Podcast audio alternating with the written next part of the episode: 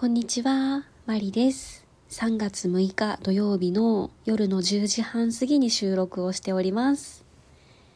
えー効果音をですね、少しちっちゃくしてみました。あの、小さすぎるとかちょうどいいとか、あの、何かあればぜひ教えてください。よろしくお願いします。えーっと、恒例のギフトのお礼からお伝えをしようと思います。指ハートを一つと微糖のコーヒーを一杯と、えー元気の玉を一つと美味しい棒2本頂戴しております。ありがとうございます。えーっとあとは踏み子組の方からメッセージもいただきました。100話おめでとうございます。ライブ楽しみですね。いいな。またツイッターでの写真楽しみにしています。というメッセージです。ありがとうございます。えーなんと、この今喋っているトーク、100話目です。えー、100話まで行っちゃったのか。すごいな。いや、あの、正直、ここまで続くと思ってなかったんですよ。うん、まあちょっと喋って、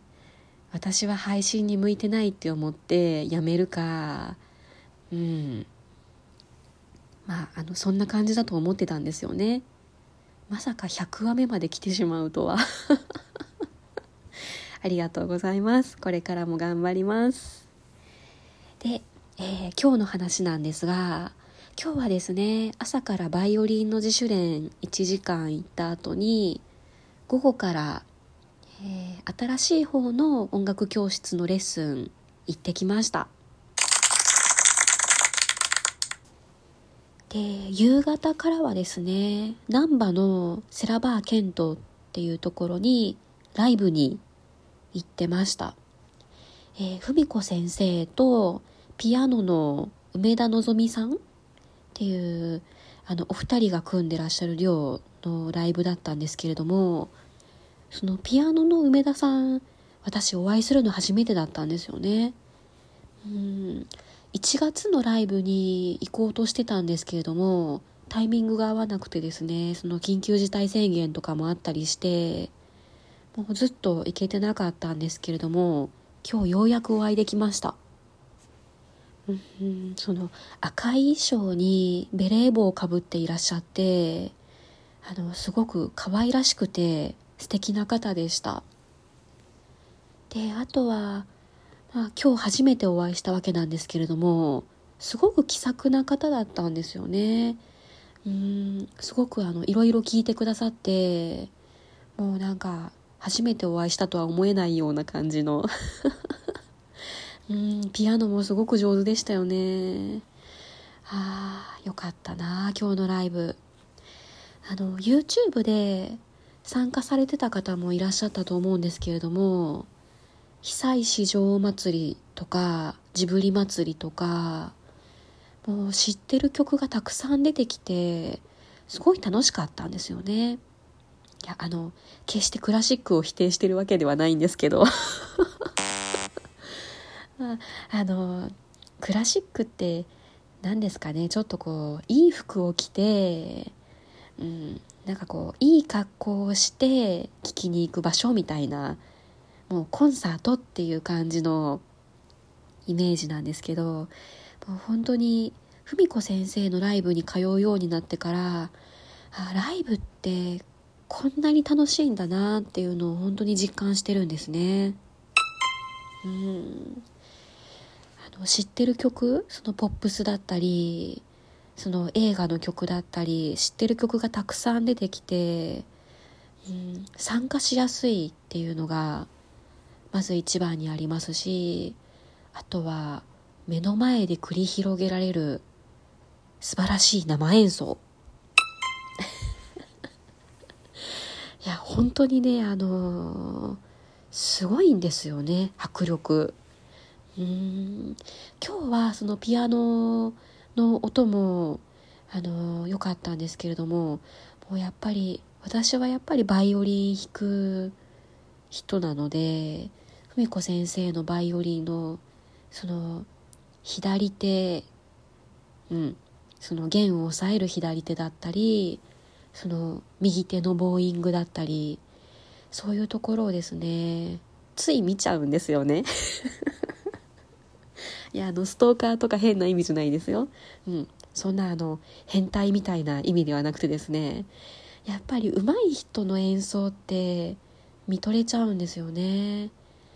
ついついその自分が気になってるところに目がいってしまうというか。で私の場合は今右手のボーイングを気をつけてるところなのでもうついそのしなやかな右手。柔らかく見える右手ばっかり集中して見ちゃってまして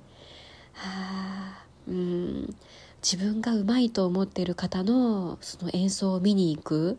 聞きに行くっていうのも一つの勉強なんだなって今日実感しました。でまあ実はライブが終わった後にですねあのー、そのライブに来られていた方皆さんでちょっと話をしてたんですけれども、えー、私の話もちょっとしてもらったんですね。その前の25歳イケメン 先生が雑談が多くてちょうどそのバイオリンのレッスンのその音楽教室を変えたところなんですっていう話をしてましてですね。で、まあ、その音楽教室変わったばっかりだったので新しい先生どう？って聞いてもらったんですよね。でまあその唐突に聞かれたのでうーんあのまだレッスン2回しか受けていないのでまだその分かるところまで行っていないっていうのもありましたしその話の流れでは「飴とムチです」っていう感じで答えたんですけれどもその帰りの電車の中でですね新しい先生と会ってるのかなどうなのかなってうんちょっと真剣に考えてみましたのでその考えた結果をですねここで喋ろうと思います。あのとりあえずああこの先生のこういうところ無理だなっていうのは今のところ全くないです。うんあのすごく新しい先生がですね気さくなんですよね。あの聞いたら何でも答えてくださるのもありますしもう本当にあの上手くなりたいっていう気持ちとまっすぐ向き合ってくださってるのが伝わってくるのですごく期待してるっていうのが正直なところです。で、えー、これは前もトークで少し話したことがあるんですけど指示が分かりやすい、うん、こうしてくださいっていう時の表現が分かりやすいんですよね。で例えば今日言われたことでいくと、うん、右手のボーイングがその威厳する時にカクカクしてるっていう風に言われたんですね。そのギュンって 威厳してるような感じ、えー、これは特に A 線から A 線に威厳する時にこうグッと下に下ろすような感じで威厳してるように見えるからそんなに力入れなくても大丈夫ですって言ってくださって撫でるような感じで、うん、こう上から下にこうちっちゃい子の頭を撫でるような感じでふわっとカーブを描いたら自然に威厳できますっていう風に言ってくださったのとかあとは、えー、弾いてるところでですねその何て言うのかなこうリズムに合わせて自分では弾いてるつもりなんですけど一瞬遅れて音が膨らむって言われたんですね。うん、そのこうタンタンタンっていうこう拍のジャストのところで音がしっかり出ていなくて、うん、一瞬遅れてから音が出てるっていう風に言われたのでそのリズムに合わせてパンって音を出すっていうこととかうーんまあその自分では気づいていない視点で教えてくださるっていうのと表現が分かりやすいのでこうすんなり頭に入ってくるっていうのがあります。であとはですね基本的に自由なんですよ。まあそのこんな曲をやりたいとかこの本をしたいとかいうのはあの前回のレッスンからもう好きなようにやってもらっていいですっていう風に言ってもらってましたしで今日もそのレッスン始める時にですね